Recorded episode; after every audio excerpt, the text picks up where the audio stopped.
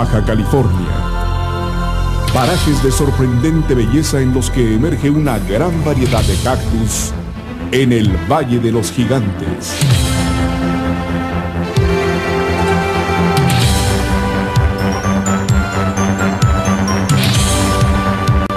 Espectáculo majestuoso que culmina con las singulares formaciones rocosas del legendario Mar de Cortés.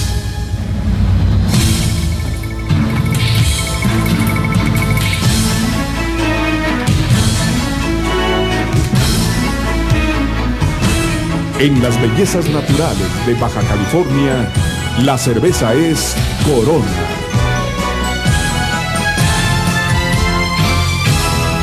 Disfrútela con medida. Ay, ay, ay, ay, ay, ¿cómo estás, señor Albite? Ya a sus órdenes, Caro, a sus órdenes. ya todos conocemos esa voz, todo el mundo hemos escuchado justamente esa voz que, hemos crecido con eso, que hemos visto la televisión y que esa voz nos acompaña durante muchos, muchos, muchos años. Y de verdad que es un honor estar aquí con usted compartiendo estos minutos porque pues se dice muy fácil todo este trabajo que lleva haciendo por más de 50 años, estando trabajando con su voz, pero pues hay momentos complicados, ¿no? Y pues gracias por estar aquí, señor Gustavo Albite. A sus órdenes, Caro. Bueno, me gustaría comenzar justo desde el inicio, como si tuviéramos una máquina del tiempo, viajáramos hasta pues los años de que 8 o 9 años de edad, cuando usted estaba por allá por Cerdán, que vivía allá con sus papás, y donde decía que la magia de la radio comenzaba en usted porque la veía como una cajita llena de magia. Decía, ¿qué hay atrás? ¿Quién está ahí? Cuénteme qué pasaba por su vida en ese momento, por su mente, al ver la radio. Pues lo que pasa es que en mi casa solamente había radio, no había televisión. Bueno, la televisión estaba en pañales, ¿no? Realmente todavía eran las pantallas circulares de los aparatos de televisión, pero pues yo creo que el presupuesto no alcanzaba, entonces solamente había un radio y ese era mi contacto con el mundo. Eh, llegaba una que otra revista y solamente los fines de semana los periódicos nacionales, entonces no había muchas fuentes de donde nutrirse. Pero el radio para mí era todo porque había música, había bellas voces, había información, había entretenimiento, porque había radionovelas que destapaban la imaginación. Justamente el radio es eso, ¿no? El teatro de la mente. Y pues eso me, llamó poderosísimamente la atención al grado de que en mi casa no era el caso típico de que la, la familia se reunía para escuchar el radio. Más bien yo era el único que estaba al pie del radio. Pero creció justamente con algo muy particular. Me enteré que cuando usted, cuando su mamá estaba embarazada de usted, justamente le regalaron un radio, su papá le regaló un radio a su mamá. Y yo creo que desde ahí viene, o sea, desde el hecho de que en ese momento en el que usted iba a nacer, que la radio, todo estaba conectado de alguna manera. Pues debe haber sido, fíjese ahora que lo dicen, porque, bueno, ya ve que ahora una técnica para que los niños aprendan desde el vientre es este, tocarles música, ¿no? Y dicen que, que las matemáticas muchas veces también, que hay discos de eso, específicamente información para los niños desde antes de que nazcan, les fomenta mucho la inteligencia, ¿no?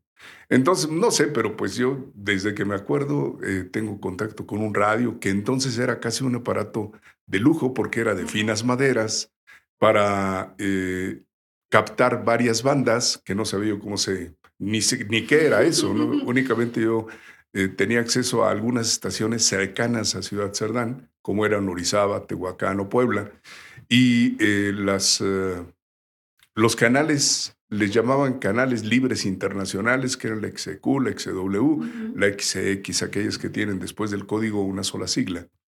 Y los oía con mucha interferencia, pero los oía. Ah, pero ahí estaban, presentes en su vida. ¿Y cómo era usted de niño? ¿Era de esos niños traviesos, curiosos, tranquilos? ¿Lo regañaban mucho? pues yo creo que todo, de todo un poco, ¿no? Pero este, realmente, pues más que nada curioso, pero me llamaba la atención que yo aprendía más oyendo que leyendo. Y además no, no, había muchas fuentes donde leer. Y ahora como que ya tenemos esa facilidad de que saber cómo es nuestro sistema de aprendizaje, si eres auditivo, si eres kinésico, y en ese momento a lo mejor y no lo hacíamos consciente, no lo hacía consciente, que lo hacía aprendiendo justamente escuchando. Así es. Sí. Efectivamente. ¿Y qué le recuerda a usted este número? 3 con 15. sí, Creo que fue lo primero que dije y muy nervioso porque inclusive se me atoró la saliva en la garganta. Ay, ay, ¿se acuerda cómo, cómo fue la emoción y cómo lo dijo? Pues lo que pasa es que yo me acerqué a una emisora muy pequeñita de 250 watts que trabajaba, le llamaba a la Secretaría de Comunicaciones un, un permiso de sol a sol, porque trabajaba de las 7 de la mañana a las 8 de la noche, nada más. ajá, sí, de corridito. Entonces, eh, pues yo me acercaba ahí porque me llamaba mucho la atención. Para mí la cabina era como un espectáculo mágico. Era como otra dimensión, como entrar a otro mundo. Yo estaba acostumbrado a, a, una ciudad pues realmente rural, este, con mucho aire, con mucha tierra, con eh, eh, lloviznas, mucho frío porque está al pie del Citlantépetl. No, no, no se parece a lo que vimos ahorita, no, No, de Y yo muriéndome de frío. Y la cabina estaba iluminada y había un micrófono y eso se me hacía mágico, ¿no? Como cómo, cómo podía salir una voz a un aparato que estaba distante de ese lugar a través de un micrófono.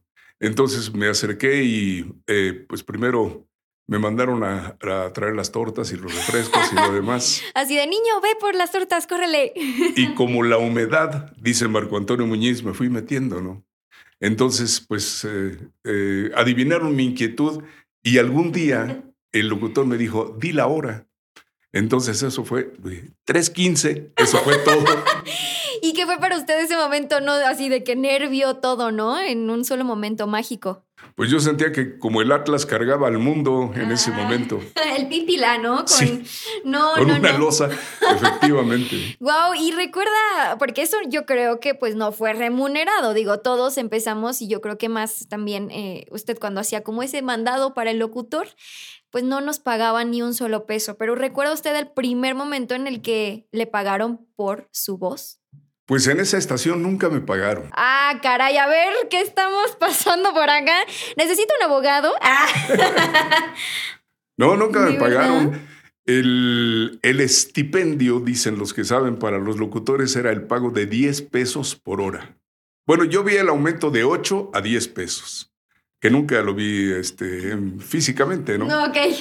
y, fui el primer locutor que tenía autorización porque había que hacer un examen oral, uno escrito para adquirir la licencia. Ay, sí. Y pues eh, eh, pusieron ahí mi licencia para, para respaldarse con la Secretaría de Comunicaciones, que hacía inspecciones muy de vez en cuando. Y yo seguía trabajando ahí, pero eh, no podía tener un horario porque yo trabajaba en una armadora de automóviles a 120 kilómetros de ahí. Entonces no oh. podía estar todos los días, pero los días que tenía libres, que eran eh, tres de cada semana, me metía a la cabina porque me gustaba nada más. Por hobby. Sí, y luego pues sí me daban horarios, pero pues yo creo que pensaron que no los necesitaba, aunque sí los necesitaba. Sí, claro. Wow, o sea, como que regresar a ese momento, de verdad que, que sí transmite como ese dice la magia, ¿no? Y eso está, está muy padre porque uno ya creció justo con la tecnología, ahorita ya con los dispositivos móviles y para nosotros ya es como algo básicamente normal que no es tan mágico como en ese entonces lo veía usted, ¿no? Para mí, por ejemplo, podría ser el cine o cuando hacen los efectos especiales como Avatar, que ya es otra cosa que digo, wow, con eso apenas yo estoy viéndolo y hay niños que apenas están naciendo y que lo van a ver súper normal. Pero me llamó mucho la atención que antes se necesitaba justo lo que dice una licencia de locución. Gracias a Dios, a mí ya no me toca. Pero sí fue complicado, era muy difícil aprobar ese examen. ¿Qué tanto le ponían a hacer? Pues resulta que todo mundo, quien trabajaba en el radio, sabía que requería de una licencia de la Secretaría de Educación. Primero la daba la Secretaría de Comunicaciones, pero luego fue trasladada esa responsabilidad a la Secretaría de Educación. Todos sabíamos, pero pues nadie se atrevía porque implicaba un viaje a la Ciudad de México, eh, aprender eh, ciertos aspectos de cultura general y luego someterse a un, a un examen. El primero escrito sobre cultura general y ya más específico un oral que incluía pronunciación de idiomas inglés, alemán, italiano, náhuatl también. Wow. Y uno tenía que aprenderse la pronunciación porque donde se trababa le preguntaban, ¿y quién es ese personaje? Entonces era imposible porque eran algo así como 120 nombres. 120 palabras en idiomas extranjeros y no se iba uno a aprender la biografía de cada uno, ¿no? Claro. Entonces hubo un ultimátum que, un ultimátum que lanzó la Secretaría de Educación para que quien no se autorizara en un plazo de seis meses tenía que cursar una carrera de cinco años, decían ellos facultativa, en una universidad. Entonces yo ya trabajaba y este, pues nunca he perdido la costumbre de comer y entonces necesitaba el dinero. Entonces, eh, pues tuve que lanzarme hacia la Ciudad de México y pues creo que como todo el mundo recibió ese ultimátum, todos, todos vinieron y fue como una procesión a la Basílica de Guadalupe, éramos muchos. y sin embargo, pues yo creo que pasamos como un 20% nada más de todos, porque convivimos tres días prácticamente. Había un día intermedio entre eh, aprobar el examen, o cuando menos presentarse al examen escrito y luego al oral. Y nos enterábamos de quién pasaba y a quién reprobaban. Y eso que no había WhatsApp, ¿verdad? Para andar no, ahí. No, no, nada, no, no, nada. Y la verdad es que daban un temario, pero muy vago, ¿no? Ajá. Eh, eh, uno venía, hacía la solicitud, pagaba el derecho a examen, le daban a uno un temario que pues, la verdad yo no tenía dónde consultar, de acá, si acaso en una biblioteca, pero pues no había los elementos necesarios. ¿Y, ¿Y, qué opina usted ahora, justo cuando está viendo ya las nuevas generaciones que van entrando a la estación de radio, que empiezan con el sueño de ser locutor, que vienen a lo mejor de una carrera universitaria, como en este caso mercadotecnia, eh, comunicación? ¿Cree que aún es necesario, si usted tuviera como ese poder de decir, oigan, ustedes se deben de estudiar otra vez o deben de certificarse como en ese entonces con algo de locución, con ese certificado de locución? ¿Lo haría para todas las nuevas generaciones? ¿Es muy necesario? Bueno, yo creo que eh, quien termina una carrera facultativa ya tiene una cultura general, ¿no? Mm. Confiemos en eso. Eh, bueno, Pero eh. bueno, este, pues digo, uh, yo creo que más bien es cuestión del concesionario, ¿no? De, de, del radio, de la televisión, que estime la cultura de un conductor. Uh -huh. Porque, digo, pues hay diversas uh, vías, ¿no? Puede uno ser conductor de noticias o, o, comentarista de música o de alguna otra cosa. El chiste es enfocarse a una vía, ¿no? Y pues saber de lo que uno habla. No creo tanto en, ya en, en una en un requerimiento de tipo oficial. Ajá, en un papelito, como quien dice. Aunque ¿no? fue una medida política, ¿eh? uh -huh. porque en cada eh, comida de la radiodifusión, dentro de la semana de la radiodifusión, culminaba con una visita a los radiodifusores por parte del presidente de la República. Y el presidente siempre les hacía una concesión. Ajá. Entonces, primero este, les eh, eh, permitieron que ya eh, los concesionarios mandaran a sus candidatos únicamente por su licencia de, de, de, locución sin tener que hacer un examen. Y otro presidente, que creo que fue Salinas de Gortari, dijo, no, mejor ya ni eso. En los Estados Unidos nunca se ha requerido ninguna licitación por parte de, oficial. Wow. Bueno, pues como dice, deben de tener como ya ahorita las nuevas generaciones al menos una pincelada de lo que es la cultura general y pues estar bien enfocados en lo que queremos. Y usted siempre ha estado como muy enfocado en lo que quiere. Desde muy pequeño esa curiosidad pues lo ha llevado a ser la persona que soy, la institución que es Gustavo Albite. No, muchas gracias. Y justo cuando se mudó de ese pequeño pueblito de Cerdán, puedo llamarle pueblito, una pequeña ciudad de Cerdán, sí. mudarse pues en ese entonces y ahora mismo que también para mí cuando llego aquí es muy abrumador ver a la Ciudad de México junto al Estado de México, que son dos cosas enormes. ¿Cómo fue para usted llegar aquí? Bueno, yo primero me fui a Orizaba, Veracruz. Resulta que eh, el gerente de una emisora de Orizaba, de paso para, para la ciudad de Orizaba, proveniente de la Ciudad de México, me escuchó y eh, por curiosidad llegó a esa población desviándose de la autopista a 18 kilómetros y platicó conmigo y este, me dijo que me oía muy bien, lo que fue un piropo muy grande para mí. Y posteriormente me invitó al aniversario, porque antes las emisoras en provincia celebraban un aniversario con la visita de artistas. Oh. Hacían festivales. Ajá. Digo, realmente era un buen pretexto para tener mayores ventas, Uh -huh, sí, claro. más, más publicidad. Entonces me invitó como locutor, eh, digamos que invitado Ajá. propiamente, a, a, ese aniversario y 15 días después me ofreció ya una plaza y pues tuve que tomar una decisión porque yo tenía un sueldo seguro en, en una armadora de automóviles y no sé, el radio como que no garantizaba. Nadie creía que alguien pudiera mantenerse de, trabajar en radio. Entonces fue una decisión difícil, pero pues qué bueno que la tomé. ¿no? Sí. La verdad es que fue una apuesta. Y no, y créame que últimamente se dice lo mismo. A mí me decían por estudiar comunicación, saludos papás, que me iba a morir de hambre, que esto no me iba a dejar nada, que solo era un hobby, que mejor estudiara. Como dicen, se te dijo, se te advirtió, estudia medicina.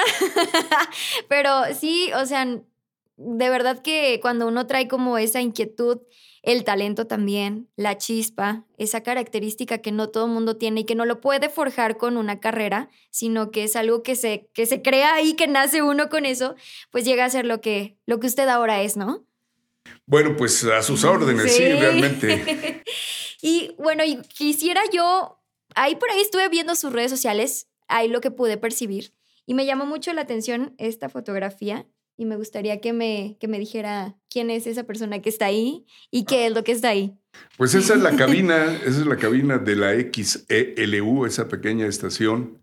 Y si usted ve enfrente, hay unos textos cubiertos por un plástico, esos eran los comerciales. Wow. Esos eran los comerciales. O el, o el spot como tal. Sí, nosotros leíamos en vivo los comerciales y ese pequeño disco que está de a mi mano izquierda era un disco que contenía unos eh, comerciales de unas relojerías que eh, había en Puebla y Veracruz. Y la grabadora, esa, este, como usted ve, estaba destapada porque se calentaba. Y de repente. ¡Hay que este, echarle aire! cuando uno le ponía play, pues no jalaba y entonces había que hacerle con el dedo. Pero agarramos una práctica porque hay que girarla a determinada velocidad para que la voz no se altere. ¿no? Sí, así era un poco manual eh, mi trabajo. Muy orgánico. Deberían de, los que están pues viendo esto, eh, pues se pueden dar cuenta de la imagen y de todas las características que justamente hay ahí. Y ese equipo es un equipo usado ya, desechado por una estación de Puebla, la oh. capital del estado. Y eh, ahí están, en el, en el cristal están los aros olímpicos, porque es 1967, y al año siguiente eran los Juegos Olímpicos de México, 1968. Y eh, el tiempo o, la moda nos, puede, nos, la puede dar las portadas de los discos que están en la pared, ¿no? Ahí está Sonia López, Marco Antonio Muñiz, el Charro Avitia, ah, Carlos Lico, que eran los artistas que estaban de moda. Y pues el montoncito de discos que está arriba, esa era la programación, ¿no? Que hace, ahora se hace por computadora. Sí, que ya todo Entonces se, pone, se apilaba un, un montón de discos y esa era la programación. Entonces, la ventana daba a la calle y ahí hay una señora de ese pueblo con una canasta, porque iban, ese era el camino al mercado. O, sea, literal, esa, esa ventanita que está ahí daba directo, directo a la calle. E, es una ventana antigua, de esas muy largas, de barrotes, que fue adaptada ah, para, para que fuera puerta. Y ahí yo este, llegaba a practicar porque la verdad ni siquiera, bueno, no tenía horario y menos me pagaban. Entonces yo llegaba nada más a practicar. La verdad es que de alguna manera fue una escuela y este, pues gratuita, ¿no? Porque ahí aprendí de, casi de todo. Y ahora ya llegando a la Ciudad de México, yo, yo supe por ahí que su estación o al donde quería llegar era Radio Mil, que era algo como sumamente importante dentro de su cabeza, de su ser, que decía, yo quiero estar ahí, pero qué tan importante es no solo dirigirse a una sola empresa, a una sola cosa, porque a veces estamos como muy metidos que queremos llegar con este plan, pero acá hay muchos que te van a dar algo más. Que así justo pasó, ¿no? Con usted. Bueno, mi interés fue llegar a la Ciudad de México en primer lugar porque pagaban más. Todo era por comer, ¿verdad? Claro. Sí. Y bueno, era el centro de donde se se distribuía todo, la moda, la música, este, estaban considerados los locutores de la Ciudad de México como los mejores, ¿no? Y así llega a pasar también hoy en día, digo. Bueno, ya ahora no, yo creo que ya hay focos de cultura diversa, propia, local, en muchos puntos, Monterrey, Guadalajara, el sureste, en fin. Ya no es tanto la centralización del radio en la Ciudad de México. Y bueno, yo llegué a Radio Mil por un verdadero... Sí me gustaba mucho la estación porque era una de las que escuchaba y que tenía un noticiero que a mí me parecía sorprendente porque en 15 minutos daba noticias nacionales, noticias internacionales, tenía un editorial eh, nosotros describíamos una caricatura de las que aparecían en el radio, tenía información deportiva, todo tenía en 15 minutos. Se llamaba Primera Plana. Entonces yo lo escuchaba todos los días, eh, era como que mi reloj para irme a la escuela, terminando el noticiero tenía que irme a la escuela.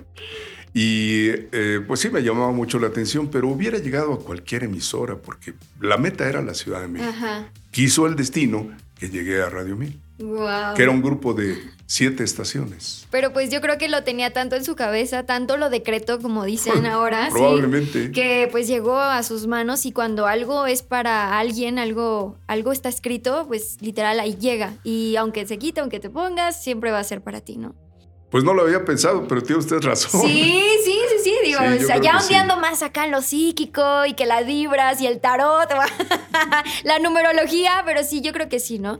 Vamos a ir a un corte y quiero que ahorita regresando pues usted tiene también muchas amistades que, que, yo quisiera, ¿no? Así de que, que, la personalidad y todo, pero que se fue dando justo por, por este camino de la, de la radio, de los medios de comunicación y que pues ahorita ya no se ve igual, que ya no hay un trato igual con, con los artistas. Vamos a regresar ahorita hablando de eso, pero pues gracias por estar aquí. Vamos a ir a un corte. Yo soy Caro Quesada y esto es Era una vez con Gustavo Albite.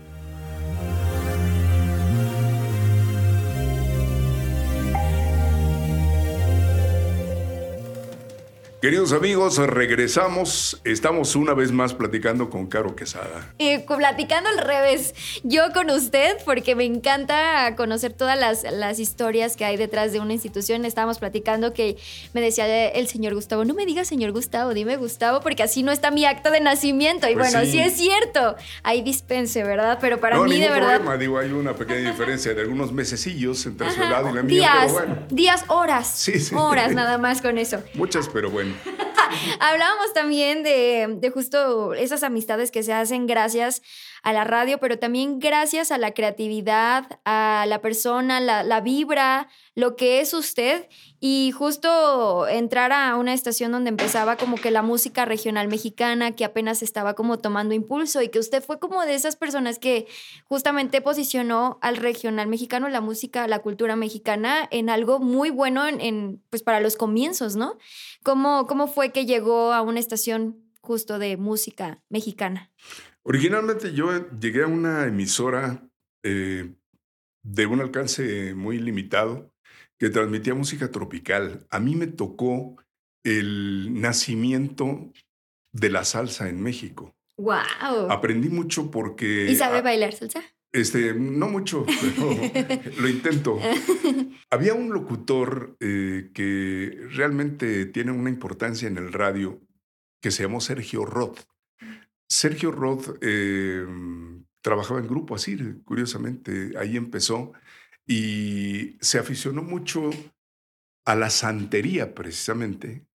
Tuvo mucho contacto con los cubanos y ellos lo llevaron a conocer los, los ritmos afroantillanos. Oh. Y la denominación de salsa es únicamente una redenominación de lo que son los, los ritmos afroantillanos, el son, eh, la rumba, el guaguancó, todo aquello. Eh, fue una medida mercadotécnica que se originó en Nueva York. Ahí le denominaron salsa, pero les funcionó muy bien porque relanzaron, le dieron una importancia, la vistieron de actualidad, se la dieron a conocer a los jóvenes y fue un fenómeno. Entonces esa pequeña estación fue el foco de la salsa en nuestro país, que inclusive ya incluía mucho a los intelectuales, porque los universitarios eh, encontraron una fuente de análisis en la salsa y todo el significado, porque es una cultura realmente. Pero eh, después este, mm, hubo una, una, plaza en una estación que era literalmente popular, que era música norteña que estaba estigmatizada en ese tiempo porque decían, eh, a mí, yo lo cito mucho, me da un mm, poco de coraje, pero decían que la música norteña solamente la escuchaban los albañiles y las ah. sirvientas. Y ¡Qué clasistas! yo, llegué, a, esa, a, esa, emisora que eh, se llamaba la estación del barrilito. Eh, no era por mí que le decían del barrilito, ah. sino que era una polca alemana que se llama justamente el barrilito cervecero. Oh. Y con esa eh, melodía se identificaba la estación. Entonces, pues yo llegué ahí y yo ya conocía por el radio algunas figuras de la música mexicana y ahí las conocí ya físicamente, las traté, eh, me di cuenta de la importancia que es ahora lo que denominan regional mexicano, porque esa fue la fuente, la música norteña. En Monterrey también se originó la onda grupera y esa fusión es lo que ahora llaman regional mexicano, ¿no? Bueno, ahora ya se integró también la música mexicana, la música de mariachi, pero originalmente era la música norteña. Y tenía la posibilidad de ir conociendo, como dice, a los intérpretes de esas canciones que en ese tiempo pues se iban tomando posición, ¿no? Justamente. Y sé que pues también por ahí investigué, ¿verdad? Dice mi tarea, que justo conoció a las personalidades como Juan Gabriel, José José, Vicente Fernández, antes de su pico, antes de ser tan famosos como lo los conocemos ahora. Lo que pasa es que el núcleo Rademil fue el primer corporativo de radio que incluía noticieros cada hora. Y yo leía los noticieros de cada hora desde las 10 de la mañana hasta las 3 de la tarde. Pero pues un noticiero lo grababa en 10 minutos y me quedaban 50 minutos antes de hacer el siguiente. Entonces me iba a una pequeña sala de espera y un día ahí me encontré a un jovencito eh, muy delgado que estaba esperando que un director artístico le abriera la puerta para que lo conociera. Ah, estaba tocando la puerta así de, Exacto, oigan, estaba haciendo ayúdenme. antesala. Y pues nunca, nunca lo recibieron. La secretaria le decía, el señor Ortiz no tiene tiempo de eh, atenderlo ahora.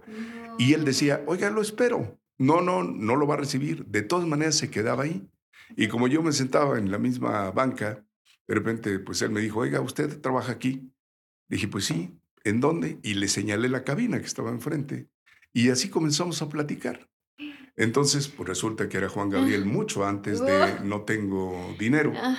Y pues la verdad es que yo lo veía que andaba un poco arrancado, escaso de medios económicos. Y enfrente había un pequeño restaurante donde vendían leche, café, chocolate y donas. Entonces, pues yo lo invitaba a desayunar, ¿no? Bueno, cuando es un café. Y seguíamos platicando, porque yo tenía mucho tiempo. Sí, pues sí. Estaba ocho horas y la mayor parte de ese tiempo desocupado. Entonces aprovechamos para platicar. Y pues nunca lo recibieron y todos los días, de lunes a viernes, iba. Llegaba alrededor de las nueve y media de la mañana y se iba después de las tres de la tarde.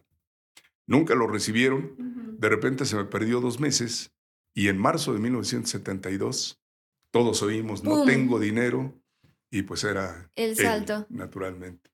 En el caso de Juan Gabriel y a José lo conocí porque él iba a Córdoba a hacer presentaciones los fines de semana, porque el primer representante, el que realmente tuvo la culpa de que se hiciera José José, que un día se robó una partitura de una dirección artística de la RCA Víctor, que era La nave del olvido, que estaba destinada para que la cantara Diango, un artista Ajá, español sí. y se fue a un estudio, empeñó su automóvil y grabaron la canción. Se llamaba Héctor Ortiz, le decían el Chumo, era un músico que tocaba las percusiones Ajá. y que para ganarse la vida pues llevaba a José y al grupo de los PEG de repente a, a unos centros nocturnos de Córdoba, pero en el camino está Orizaba, entonces se detenían a hacer una entrevista al radio y para que la gente se enterara de que iba a estar ahí, aunque no lo conocía nadie, ¿no? Y así conocí a José antes de la nave del olvido, en 1968. Órale. Y también por aquí tengo esta fotografía. Ah, sí, bueno, es- eso ya es como 1974, debe ser. Ajá. Digo, para los que no están viendo esta fotografía, ¿qué nos puede describir?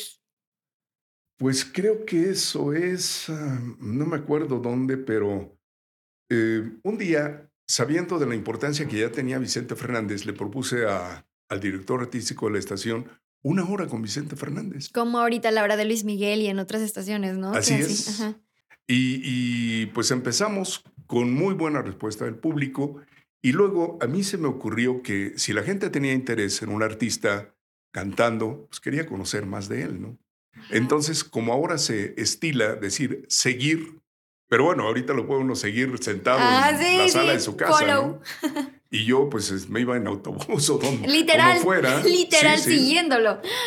a Vicente y bueno, pues eh, nos hicimos amigos y luego conviví precisamente porque ya era como una fórmula. Eh, a él le convenía que la gente estuviera informada de qué grababa, a dónde se presentaba, qué hacía, cómo iba, en fin, los compositores y todo aquello. Y eso me fue involucrando mucho con él. Eh, pues por 40 años, yo 40 años hice, un poco más de 40 años, 40 años y 8 meses, dos horas diarias de Vicente Fernández en una señal. Le convenía mucho a la estación porque tenía audiencia y a Vicente, Vicente realmente se consagró ahí. El radio es el que hizo a Vicente. Vicente es un producto del radio. Wow. Yo ahorita, o sea, llegando a pensar, porque mi cabeza dio como muchas vueltas sobre ese tipo de, de programas que especializan una hora de cierto artista, como Alejandro Fernández, Luis Miguel, como ya lo decía. Eh, ¿Cree que, que, fue de las primeras veces o de los, sí, los pininos de, de, aventar una hora especial de algún artista o ya se hacía antes de lo que usted hacía en ese entonces? Existía, yo creo que centralmente Pedro Infante.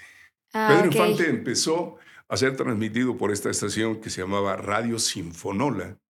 Eh, empezó en 1955. Que cambió a a, a, la más perrona. A la más perrona, sí. sí. Este, y, y, Pedro Infante murió en 57. Entonces, dos años antes de su muerte, todavía existen fotografías donde él estaba en esa emisora. Y a Pedro, Pedro Infante es todavía una deidad, es un fenómeno sociológico difícil de entender por mucha gente uh -huh. y por otros pues, muy natural, porque les gusta, ¿no? Entonces yo creo que es el primer antecedente de un artista de un artista. Luego pudiera ver, venir Vicente Fernández. A mí me tocó también arrancar a los Tigres del Norte cuando apenas rasguñaban. No, no puede ser. Sí, sí. En 1972 ah, también. Cuando eran tigritos. Sí, cuando eran cachorros. los cachorritos. Así es.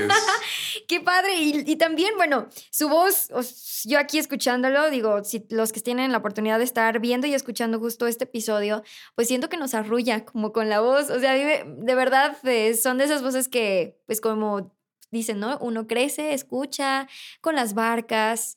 Y justo es lo que quería yo preguntar, ¿cómo, cómo llega a usted ponerle voz a diferentes marcas? ¿En qué momento pues, eh, entra eso? Yo creo que la necesidad me orilló a eso. ¿eh? ¿Sí? Digo, yo tenía dos hijos y este, quería una buena educación para ellos. Yo me encargaba de mi mamá porque cuando yo tenía 14 años mi papá falleció en un accidente automovilístico, entonces tenía varias responsabilidades y había que conseguir los medios. ¿Cuántos eran en su casa? Bueno, eh, yo tenía dos hijos, mi esposa, y, pero mi mamá vivía en Ciudad Cerdán ah, okay. todavía con un hermano más chico ah. que yo. Este, tenía también que sufragar los gastos de mi hermano en su escuela y, y pues digo, tenía necesidad de... de eh, el, la Ciudad de México significaba un gasto mayor. Eh, me, me aventé a, a, inscribir a mis hijos en escuelas particulares y eso me exigía dinero. Entonces, eh, yo sabía que era una fuente de ingresos importante la grabación de comerciales. Y la forma de promoverse era grabar unas pequeñas cintas y visitar a los productores, a las agencias de, de publicidad, uno por uno, ¿no? Y pues eh, digo, entre tantas muestras que uno dejaba, una llegaba a pegar. Y eso llevaba a un estudio y en los estudios se encontraba uno con otros productores o alguien le escuchaba en un comercial, le llamaba la atención, llamaba para, para grabar. Poco a poco eh, es, eh, es, un proceso. Sí. Pero pues dio resultado y afortunadamente pues me fui metiendo también y llegué a tener importantes marcas. Sí, que, que fue Corona, también bueno, fue... hubo un momento en que hice eh, Comermex, que creo que es el antecedente de Scotiabank. Re recuerda, el banco Comermex. ¿Recuerda como un pedacito no de, de, cómo Comermex. iba? No. Digo, a ver si nos puede El eslogan decía Comermex, bueno, ahorita me acuerdo, Ajá. pero hacía Comermex que lo hice accidentalmente. ¿Por qué? Porque... yo, yo también quisiera que me pasaran cosas accidentalmente. Me, me, encontré a un productor que me dijo, oye, ¿hiciste tú una prueba para Comermex? Dije, no, no fui yo. Sí, ¿cómo no? No, no fui yo. Entonces, un viernes, como a las, como a la una de la tarde, me llamó para decirme que había hecho ya una campaña muy grande de Comermex, Ajá. pero que al final, cuando se la presentó al cliente, el cliente dijo, pues no me gusta la voz. Y entonces tenía que presentarla para el lunes siguiente. me llamó a mí, yo creo que como última alternativa, ¿no? Como último recurso. Estaba destinado para usted.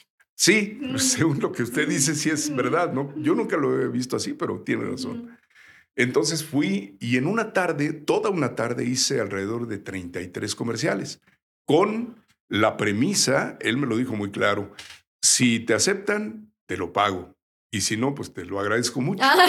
Entonces, Suerte para la próxima. La verdad es que yo, pues en ese tiempo eh, tenía que mostrar mi trabajo, ¿no? Y pues era un desafío para mí. Eh, se grabó y el lunes me dijo, pues ya aceptaron la, la, la campaña y me quedé con Comermex. Hice Suburbia también un buen tiempo. Eh, Herdes también, que Herdes eh, fue un casting como de 30 locutores y finalmente me quedé yo. En, una, en un relanzamiento de los productos Herdes porque comenzaron a hacer con éxitos del rock and roll eh, algunas parodias para las salsas y los chiles y las frutas y todo aquello. Y también eso originalmente lo tenía un locutor que, se, que falleció, pero antes se había retirado de México porque se fue a vivir a, Italia, que fue Jorge Labardini, que a mí me llamaba mucho la atención, tenía una voz muy bella. Y luego pues yo tuve la fortuna de quedarme con eso. ¿Y recuerda como algún pedacito de algún comercial? Digo, aquí estamos como... decía, los productos verdes están hechos con amor. Ah. Eso era. Sí, es que, o sea, con tantito uno se acuerda de mucho. Las salsas y los chiles verdes están hechos con amor. Ese era el eslogan. Y luego me llama mucho la atención que, que llegaban los locutores directamente con, con el cliente, o sea, con la marca. O sea, no había como esta ahorita agencias que te van manejando y que es como un intermediario entre el locutor y, y la marca. Antes era casi, casi directamente, ¿no? Bueno, no, había agencias de publicidad. Algunas, eh, en algunas había agencias de publicidad y algunas otras, como el, el grupo modelo, tenía una house agency, les llamaban, su agencia de publicidad propia. Ajá. A esa sí llegué directamente. Oh, ok, pero no lo representaba como ahorita muchos locutores los representan, una agencia como ah, tal. No, no, no, no, no, no, no, no, había agencia. Ah, gracias a Dios todavía no había, porque le quitan a uno el 15%. Sí, sí, sí, claro, sí, sí, sí, pero pues ahorita como que ya todo se maneja pues de esta forma, la mayoría de, las, de las veces. Tuvo la fortuna de que... No. no, e, eso era directo realmente, sí, es verdad. ¿Y qué es lo que más disfrutaba hacer, eh, dejando de lado como la parte ya económica que necesitaba justamente comer y así, pero pues también no se dedicaría a esto si no le gustara, ¿no? Ah, tendría otra, otra cosa. Pero ¿qué, ¿qué, fue lo que más le, le, llamó la atención o qué es lo que más disfrutaba? Si la locución comercial o la locución de cabina. Bueno, todo me gustaba realmente, ¿no? Este, yo trabajé mucho presentando en pueblos muy pequeñitos variedades en las fiestas del santo patrono del pueblo. Y entonces yo iba a los lugares más remotos, llegaba hasta caballo o caminando. Ah, ya en caballo, así. Sí, sí, pues sí. Este, no sé, yo creo que pues se fueron dando. Fue una época en que una cosa llevaba a otra, ¿no? El radio era un escaparate, eh, los eh, anuncios comerciales también en radio y televisión. Y pues a través del radio lo conocían en las eh, pequeñas poblaciones donde en su fiesta pues lo contrataban a uno. Tengo una anécdota muy, simpática con Paco Stanley, ah, porque éramos contemporáneos. Y resulta que había un empresario que lo llevaba a él o a mí a presentar a sus artistas en San Juan Teotihuacán, en las poblaciones cerca de Texcoco, en el Valle de México. Y nos convencía hasta que, hasta que un día nos pusimos a platicar, Paco y yo, nos dimos cuenta de cómo nos explotaba este señor, ¿no? Porque decía... a ver, porque este a lo mejor y me puedo identificar. decía, ¿cuánto me cobras por ir a tal parte? Y usted le decía una cantidad y él le bajaba la mitad. Ay, Dios. Y para convencerlo le decían, mira, la verdad es que quieren a Paco Stanley, pero yo les dije que tú.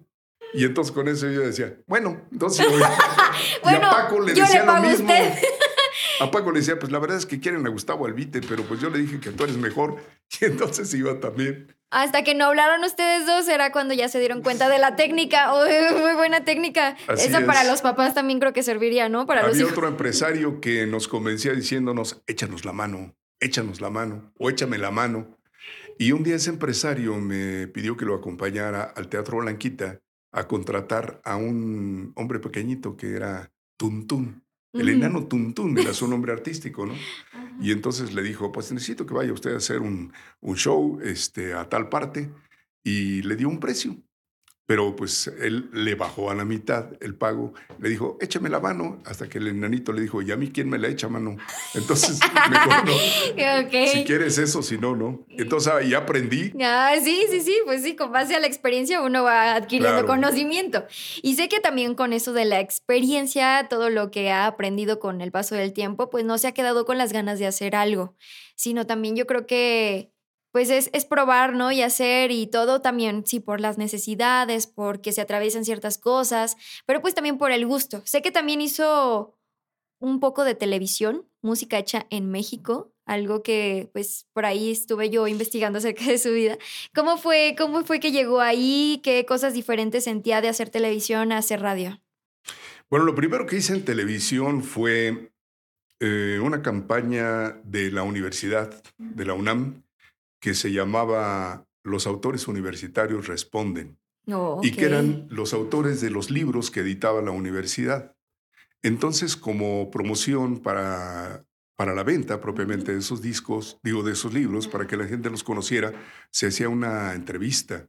Y así logré hacer entrevistas muy importantes, unas para radio y otras para televisión. Entonces nos citaban en eh, Televisa, en Avenida Chapultepec, para hacer algunas entrevistas y yo pues descaradamente hice televisión, la verdad, ¿no? Pero eso fue lo primero que hice. Y después esto de eh, Hecho en México fue porque yo soy amigo de la gente del sindicato de músicos. Los músicos para mí tienen un respeto muy especial, ¿no? Y ellos tienen derecho a un tiempo en la televisión que les regala la televisión privada. Explotaban eh, de esa manera, pues, no sé, los mejores músicos, los solistas, los grupos tropicales, y a alguien se le ocurrió hacer una sección de música mexicana. Y ahí, pues, este, suponiendo que yo sabía, me invitaron. suponiendo. la verdad es que yo creo que la genética no fue muy generosa conmigo. Digo, gracias por la voz, pero bueno, lo demás no. Y entonces la televisión no es propiamente eh, para mí. Yo estoy acostumbrado a tratar de crear con la voz, con la música y con efectos todo. Aromas, texturas, paisajes, em, situaciones en general, ¿no? Sí, pues. Eso es lo que yo creo que funciona mejor. Justamente este capítulo lo quise nombrar como el teatro de la mente, que es como como trabaja usted, como lo, lo describe exactamente. Así es. Y, pues sí, no, no, muchos están como peleados justo por eso, ¿no? De que la radio pues tiene su esencia y la televisión tiene propiamente otra. Sí. Y, pero pues usted pudo probar y pudo conocer qué es lo que más le apasionaba, qué es lo que más le gustaba. Y a lo mejor lo que muchos también se preguntan cuando ya es una institución meramente su personalidad, su nombre en la radio, en los comerciales, en todos lados, ¿A quién admira usted, Gustavo Alvite? O sea, ¿quién, quién es la persona que dice, pues esa persona a mí se me hace muy fregona? Pues eh, son varios personajes definitivamente que me llaman la atención, cada uno en un rubro. Por ejemplo, en este oficio yo creo que el mejor de todos los tiempos ha sido un hombre que no tenía una gran estatura, no era guapo, no tenía una voz extraordinaria. y yo adivinando en mi mente. Bueno, no, pues, es que tiene mucho tiempo. No, quién sabe. Em, con esas condiciones, pero con una cultura extraordinaria, eh, hacía cosas muy simpáticas, movía al, al humor, entraba rápidamente en el universo de un artista y le hacía decir lo que fuera, la intimidad, en fin. No decía una sola mala palabra, no faltaba al respeto a nadie, no exponía al artista a que se exhibiera, eh, no se metía en su vida privada, la tocaba muy delicadamente. Yo creo que tenía todas las condiciones de un perfecto comunicador. Empezó como vendedor de seguros y le gustaba mucho la fiesta de los toros. Radio Mil entonces era la competencia de la XCW porque también hacía programas en vivo y tenía comentaristas pues muy estimados. Y ahí lo invitaron a hacer crónicas de toros. Se llamaba Francisco Rubiales pero él, muy a la manera de quienes escribían crónicas taurinas, se puso un seudónimo y se llamó artísticamente Paco Malgesto. Don Paco Malgesto. Don Paco. Le decían Mister Televisión, pero a mí se me hace que era Mister Comunicación, porque dice un teórico de la comunicación que la comunicación quiere decir poner en común. Y ese señor lo mismo le platicaba en sus términos a una persona, a un obrero de la construcción, que a un magnate, o platicaba con un intelectual, o entrevistaba a un mozo de espadas en la Plaza de Toros, o platicaba con Carlos Monsiváis o con Carlos Fuentes, los intelectuales mexicanos. De verdad era una chucha cuerera y tenía una plática verdaderamente deliciosa, era encantador. Y algún día yo tuve la oportunidad de conocerle y pues le dije quién era, qué hacía, a qué aspiraba y todo eso. Y me dio un, un consejo que yo transmito a todos. A ver, porque él decía que la base de un buen comunicador es la improvisación. Y que la improvisación puede hacerse perfecta de la observación. Y entonces me dijo, ¿usted eh, conoce la Ciudad de México? Sí, sí. ¿Y va de repente? Sí. Bueno, pues mire, Insurgentes es una calle que sale para Pachuca y sale para Cuernavaca y cruza toda la ciudad. Y hay autobuses que van de un punto a otro. Y si usted súbase, le cobran 40 centavos en ese tiempo. 40 centavos. Y sin importarle lo que la gente que está alrededor piense, usted vea lo que, usted describa lo que vea por la ventana. Y puede usted decir el perro, la tienda, la señora, el automóvil, la lluvia, el tiempo, todo, todo, todo significa un motivo. Y realmente es una escuela extraordinaria. Si usted se da cuenta, los, la creatividad se deriva de la observación. Las caricaturas, los personajes, eh, las situaciones se derivan de la realidad de una persona, de un ser humano, sacar una caricatura. Hay personas que se parecen más que a los perros que a los propios canes, ¿no? Entonces, de ahí vienen también los apodos. Y, yo admiraba a ese señor, pero de verdad me parecía apasionante, me parecía una deidad.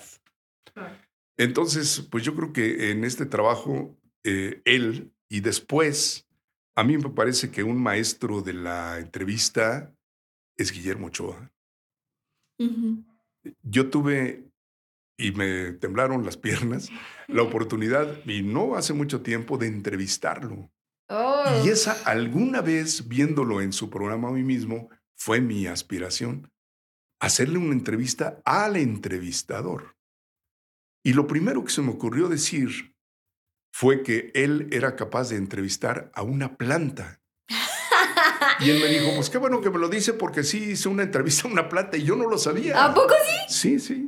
Ah, caray, ¿cómo se hace eso? Y, este, pues un día, y, luego vi un video donde él se pone a platicar con una planta, porque no tenía, creo que no salió la escaleta. Ah, ok, improvisación. Que no se imprimía entonces, sino que se escribía, ¿no? Y luego se copiaba para que tuvieran un guion cada uno de los conductores. No, ahorita pueden mandártelo rápidamente por WhatsApp si cualquier cosa colapsa. Sí, claro. y... No, no. no pero en ese tiempo pues, creo que se le acabó la cinta a la máquina. Pues ya. Entonces, Tuvo que hablarle a la planta. No, no tenía que hacer, no tenía que decir. Entonces tenía dentro de su escenografía una plantita. Y entonces se puso a platicar con la planta. Entonces a mí eso me parece genial, ¿no? Como el, el mago Septien que narró un partido que nunca existió. o sea, hay cosas muy, muy, muy simpáticas y yo creo que quien tiene ese poder domina verdaderamente la comunicación. Se puede comunicar con quien quiera, ¿no? Con quien sea. Quien tiene algo que decir, quien no se queda callado. Sí, justo, justamente.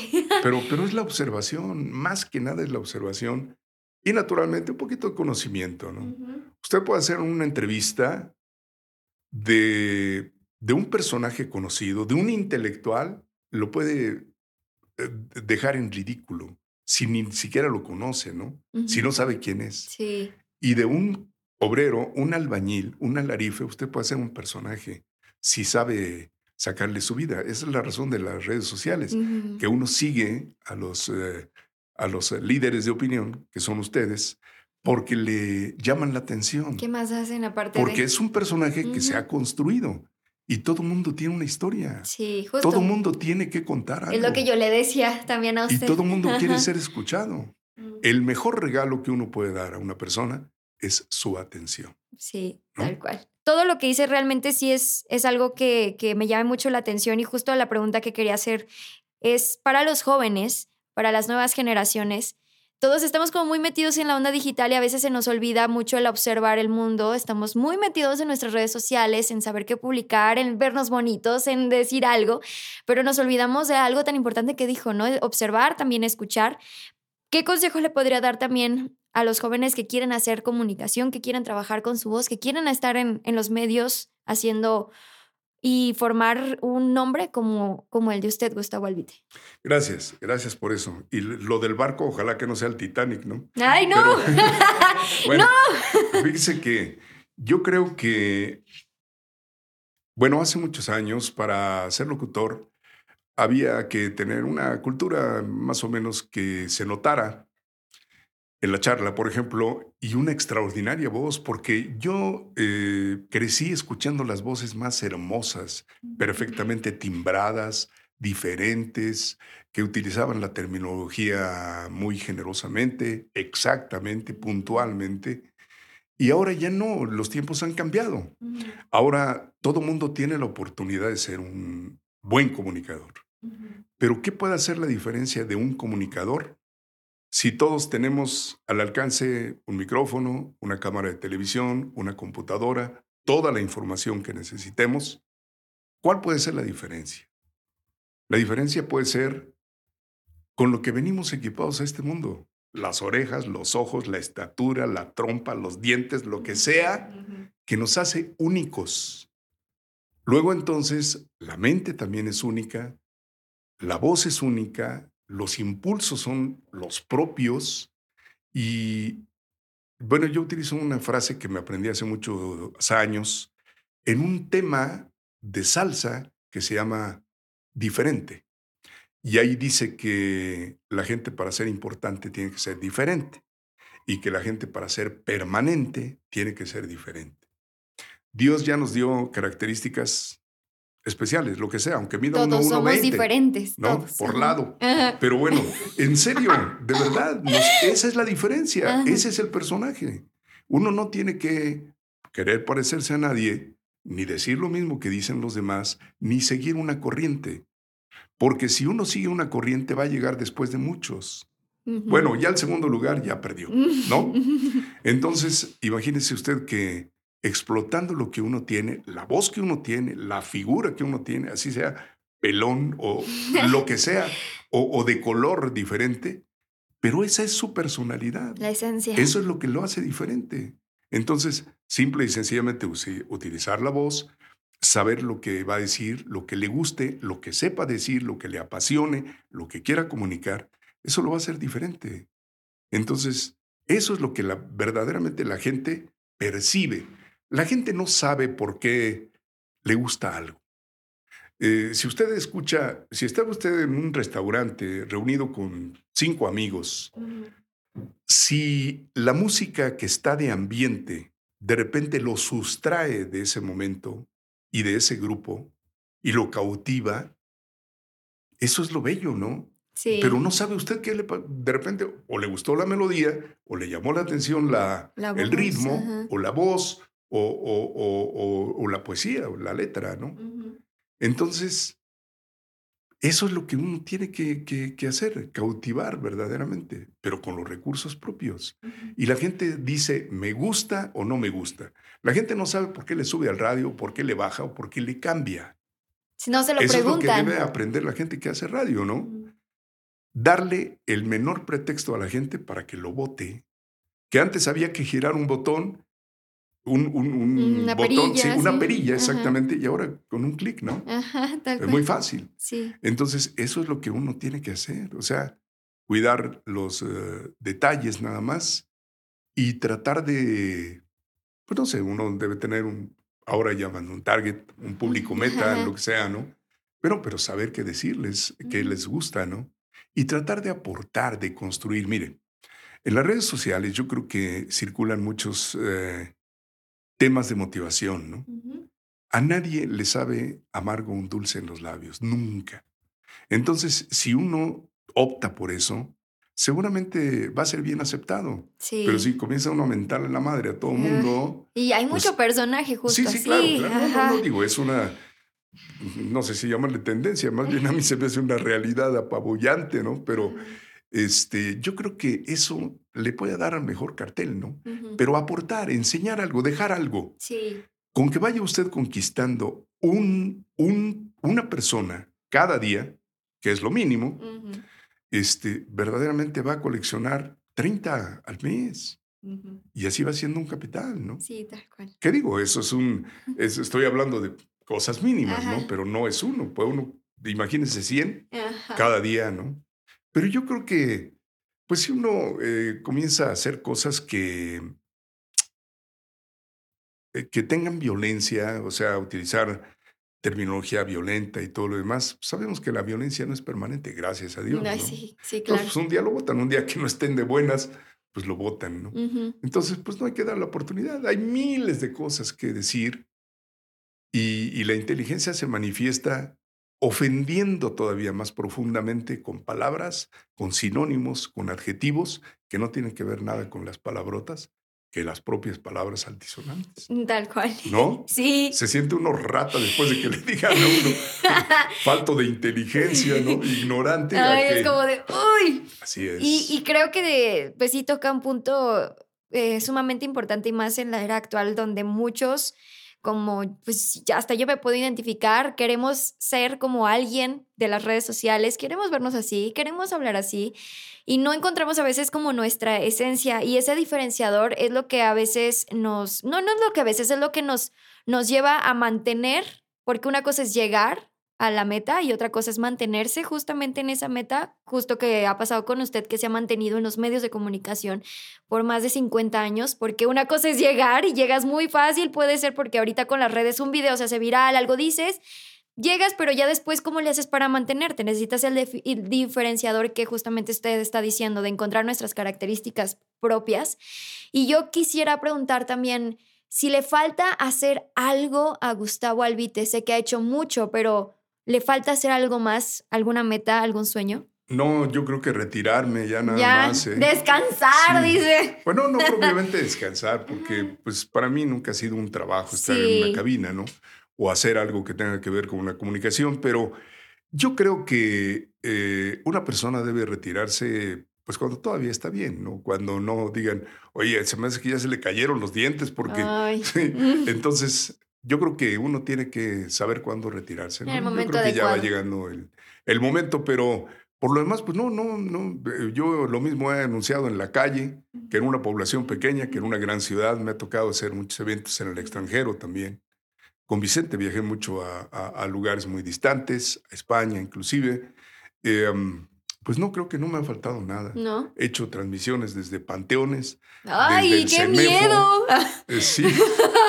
no, no, no. ¿Y no se ha topado con algo paranormal? Digo, que soy fan de lo paranormal. me da miedo, pero. Sí, claro, claro. Sí. Claro, Ay, no. Le voy a platicar que eh, yo manejé durante. Yo creo que 10 años directamente en una cabina el programa de Pedro Infante. Yo ya estaba aburrido de presentar Amorcito Corazón y de veras, todos los días las mismas porque la gente pedía las mismas canciones. Entonces acudí a los que habían conocido a Pedro Infante y que tenían algún tipo de información para hacer un programa que resultara más bien un, documento, no nada más las canciones, sino los lugares donde se había presentado, eh, los directores de las películas, los eh, hacedores de los guiones, en fin. Y así fue integrando un programa un poco más interesante. En un aniversario de, la muerte de Pedro Infante, yo invité a la gente porque hay como cinco kilómetros de distancia entre donde estaba el grupo Radio Mil, el núcleo Radio Mil, y el Panteón Jardín, que es donde están los restos de Pedro Infante. Sí. Para eso, en, en, toda la investigación de Pedro Infante, que realmente no fue una investigación porque solita llegaba la información, eh, todos convenían en que Pedro Infante era un bromista muy pesado, porque de repente subía alguien en una motocicleta que él dominaba perfectamente porque la película ATM eh, no fue doblado en ningún momento. Él hacía las, las suertes en la, en la motocicleta, entonces perfectamente dominaba este vehículo. subía alguien en la motocicleta y al cabo de una hora los invitados se bajaban a besar el suelo, ¿no? Porque les imprimía una velocidad y hacía piruetas, en fin, y lo mismo hacía con un avión. Entonces, pues, la gente sabía que era un bromista irredento. Eh, ya no existe, pero hubo un, un, estudio en la marca de discos Pirles, donde grabó Pedro Infante, que en su honor fue denominado Estudio Pedro Infante. Y uno de los ingenieros que todavía grabó a Pedro Infante me decía que en las noches, cuando él se quedaba a trabajar solo, le cerraban la puerta, le arrastraban una silla, le apagaban la luz, le cortaban la luz desde la entrada, en fin, y no había nadie.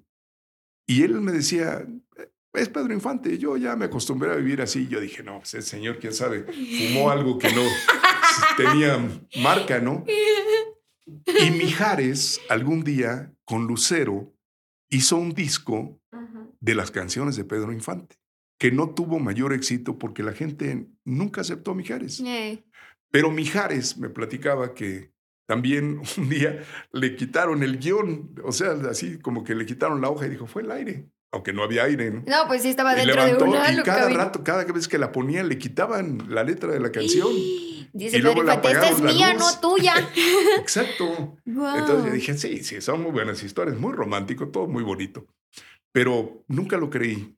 El caso es que aquel día que invitamos a la gente a que caminara con nosotros del núcleo Redemil al Panteón Jardín, fuimos tres locutores, entre ellos Fernanda Tapia, creo. Ay, sí. Que trabajaba en, en, la cabina conmigo.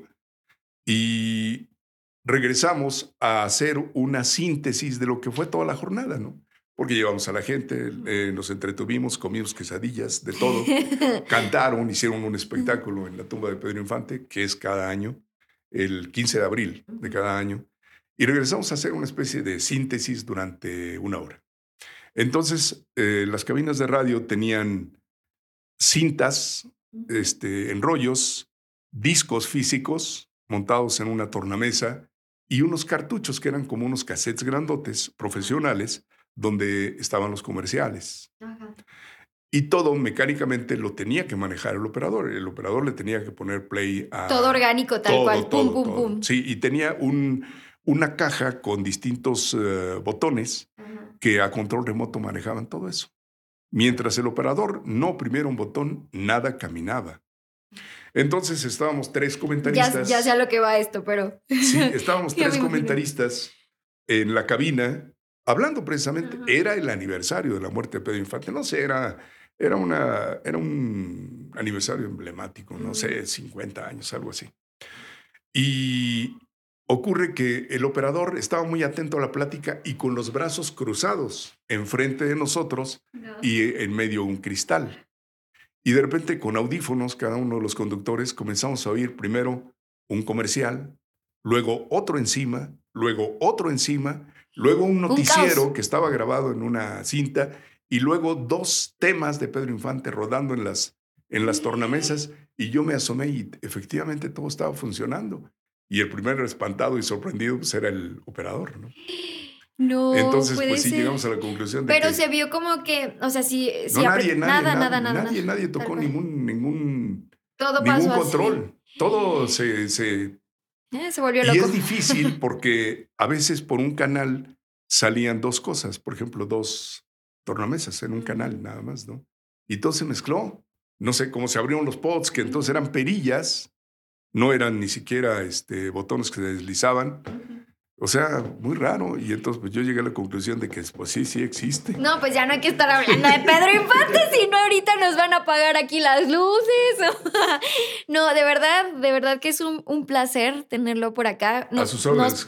Nos, podemos aventar yo creo que unas fácil tres días, cuatro días platicando de muchas historias, porque sí, o sea, su, su vida es es un libro tal cual. O sea, si usted redactara algo de todo lo que ha pasado, de verdad, que todos lo leeríamos con mucho gusto y aprenderíamos muchísimo. Si yo con esto que, que platiqué con usted ya, o sea, ya me dejó así como con la mente abierta de mil cosas. Y de verdad le quiero agradecer por estar aquí, por regalarme su tiempo y compartirnos todo esto que... Con mucho gusto, Caro. Sí, algo que quiera agregar finalmente. No, nada, nada más decir que este, yo creo que sí debe sentirse privilegiado quien tiene la oportunidad de hablar ante un micrófono, ante una cámara, por una red social y tener la atención de la gente. Uno no sabe realmente qué logra en la gente. Con el tiempo, algún día aparecen las consecuencias, ¿no? Algún día florece la maceta.